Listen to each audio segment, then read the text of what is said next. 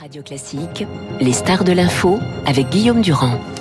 Voilà, soyons sérieux, un peu de plaisanterie. 6 juin, il aura 77 ans, euh, Donald Trump. Nous parlons de ça parce que c'est évidemment très important dans le contexte international. Il est quand même visé par 37 chefs d'inculpation et demain, on joue euh, une partie extrêmement serrée. D'abord, pourquoi Demain?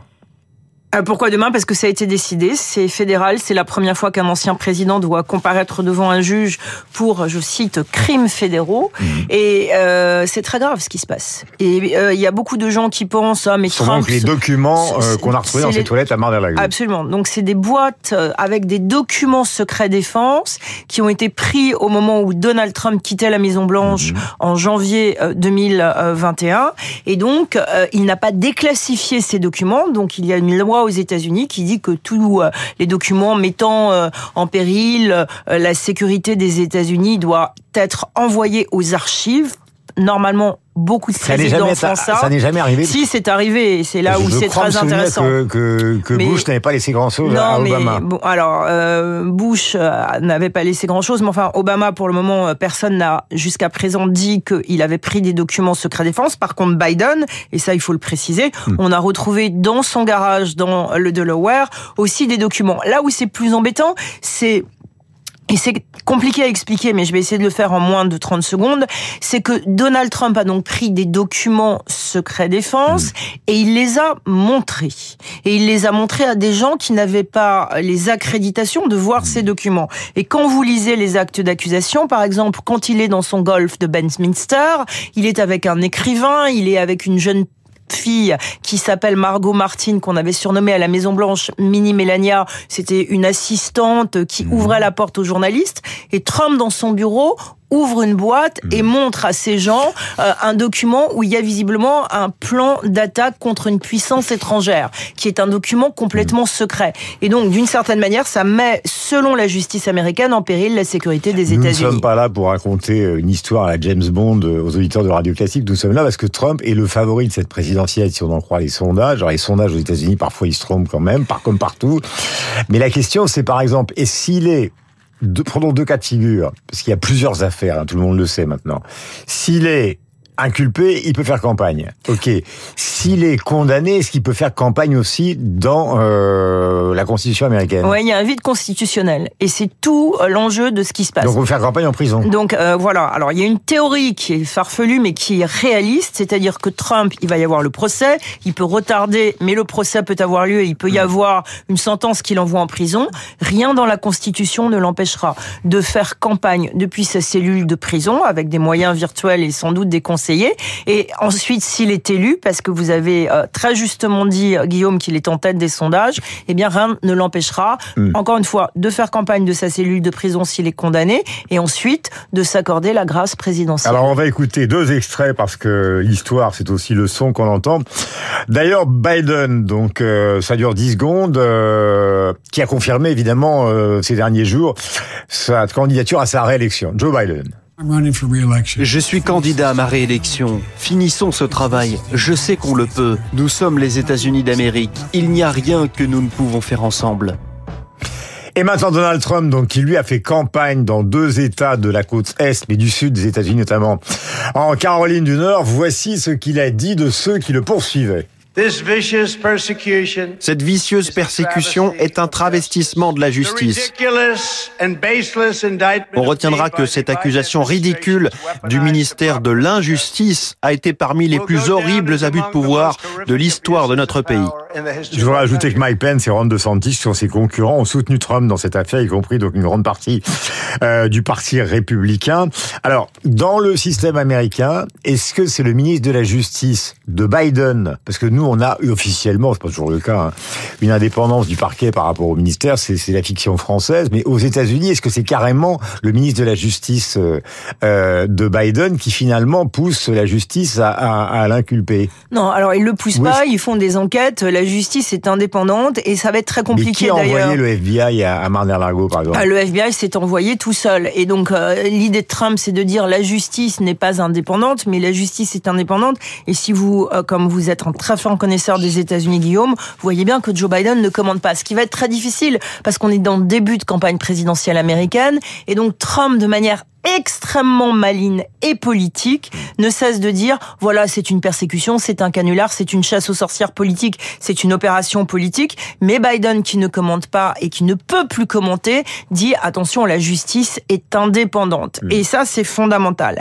On est euh, dans quelque chose qui va de plus en plus radicaliser l'Amérique. C'est-à-dire que les partenaires de Donald Trump, les militants de Donald Trump considèrent qu'il est victime de persécution et adorent le fait que Donald Trump s'en sort toujours. Mm. Euh, moi, je regardais un chiffre qui m'a beaucoup intéressé. Donald Trump a survécu à 4000 procès. Vous vous rendez compte de ce que c'est? 4000 procès. Il a des avocats extrêmement puissants, etc. Là où c'est beaucoup plus dangereux, c'est que c'est la première fois que c'est au niveau fédéral. Il y a le Capitole quand même. Il y a le Capitole, mais pour le moment, ce n'est pas traité. Pour le moment, il n'est pas encore inculpé sur l'affaire du Capitole. Il y a une autre histoire qui va arriver cet été, qui est l'histoire de Georgie, où il a il y a un enregistrement téléphonique où il demande à quelqu'un de lui trouver 10 000 voix en Georgie pour euh, remporter euh, l'élection présidentielle. En tout cas, sur cette histoire des documents de Mar-a-Lago, si vous nous entendez, ce qu'il faut retenir, c'est que, c'est demain. Hein, voilà, c'est demain. Il est inculpé. Il va comparaître devant un juge qui lui est plutôt favorable à Miami. Il va plaider s'il est innocent ou s'il est coupable. Il y aura un procès. On ne sait mm. pas quand, mais il est en tout cas accusé avec son valet de la Maison Blanche, qui lui aussi est inculpé. Qui s'appelle Qui s'appelle. Nous donnons tous les détails sur l'antenne de Radio Classique. Alors, il s'appelle Walt Nota et c'est un personnage très intéressant intéressant parce que c'est un personnage d'une fidélité totale qui a déplacé sous ordre de Donald Trump des boîtes contenant ses documents secret défense. Et le pauvre, il n'a pas les moyens de Trump, il doit prendre des avocats, il doit se défendre.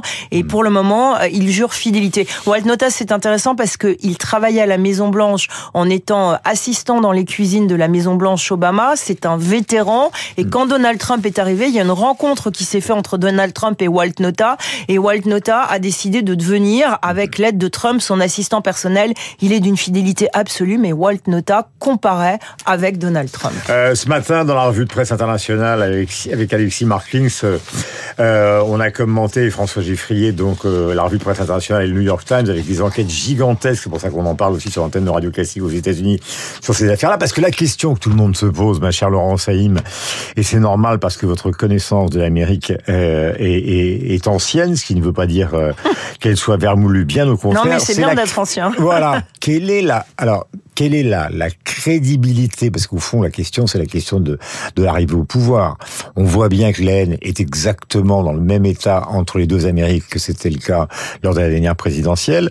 Est-ce que vous avez le, sentiment, euh, est-ce que vous avez le sentiment qu'il a vraiment encore une chance au-delà des sondages? Parce que les sondages, c'est tellement aléatoire. Euh, la chance Trump est-elle euh, est-elle quelque chose que nous devons marteler, enfin marteler, ou en tout cas expliquer ce matin aux auditeurs de Radio Classique? Alors j'ai appris quelque chose dans la politique américaine, c'est que avant des débats télévisés, personne ne sait ce qui va se passer. Pour le moment, il n'y a pas eu de débat télévisé, et je rappelle que l'élection présidentielle américaine est en novembre 2024. Donc dans un an, à 8h25 sur Radio Classique, si je suis invité, on sera à 4 mois de l'élection présidentielle américaine. En politique, une semaine maintenant, dans le monde des réseaux sociaux, dans le monde dans lequel on est, c'est une éternité. Donald Trump a 77 ans, Joe Biden a 80 ans. Ce sont des vieux candidats. Physiquement, tout peut arriver. Moi, par exemple, j'ai remarqué ce week-end que quand Donald Trump était en Georgie, mhm. il a fait son meeting, vous l'avez remarqué, Guillaume, mais il a été aussi visiter une crêperie.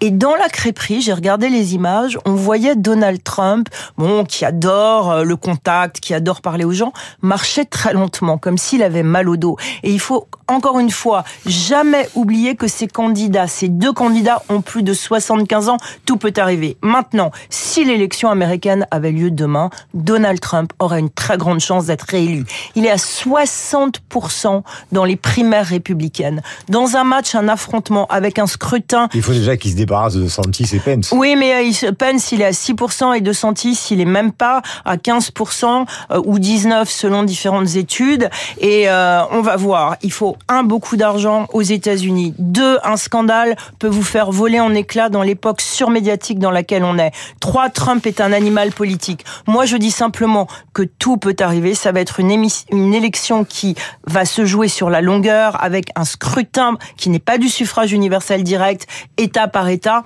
Trump a déjà commencé sa campagne. Les procès vont sans doute stopper à un moment donné Donald Trump personne ne peut dire ce qui va se passer. Moi, je fais peut-être un pronostic. Il peut y avoir des grandes surprises. Et ce que je retiens aussi comme chiffre dans une étude que j'ai lue ce matin avant de venir, c'est que 70% des Américains ne veulent ni de Donald Trump, ni de Joe Biden. Et ça, c'est un chiffre très important parce que pour la première fois, vous avez des Américains qui veulent d'autres candidats que ceux qui sont pour le moment euh, les deux finalistes présumés. En tant que président, j'aurais pu les déclassifier. Maintenant, je ne peux plus, mais il s'agit toujours de secrets. C'est une chasse aux sorcières, a dit Donald Trump. 8h27, nous avons rendez-vous avec Luc Ferry dans un instant. Mais au préalable, donc David Abiker et évidemment le rappel des titres avec Charles Bonner. Laurence, à bientôt, c'est-à-dire dans les jours qui viennent. Merci Guillaume.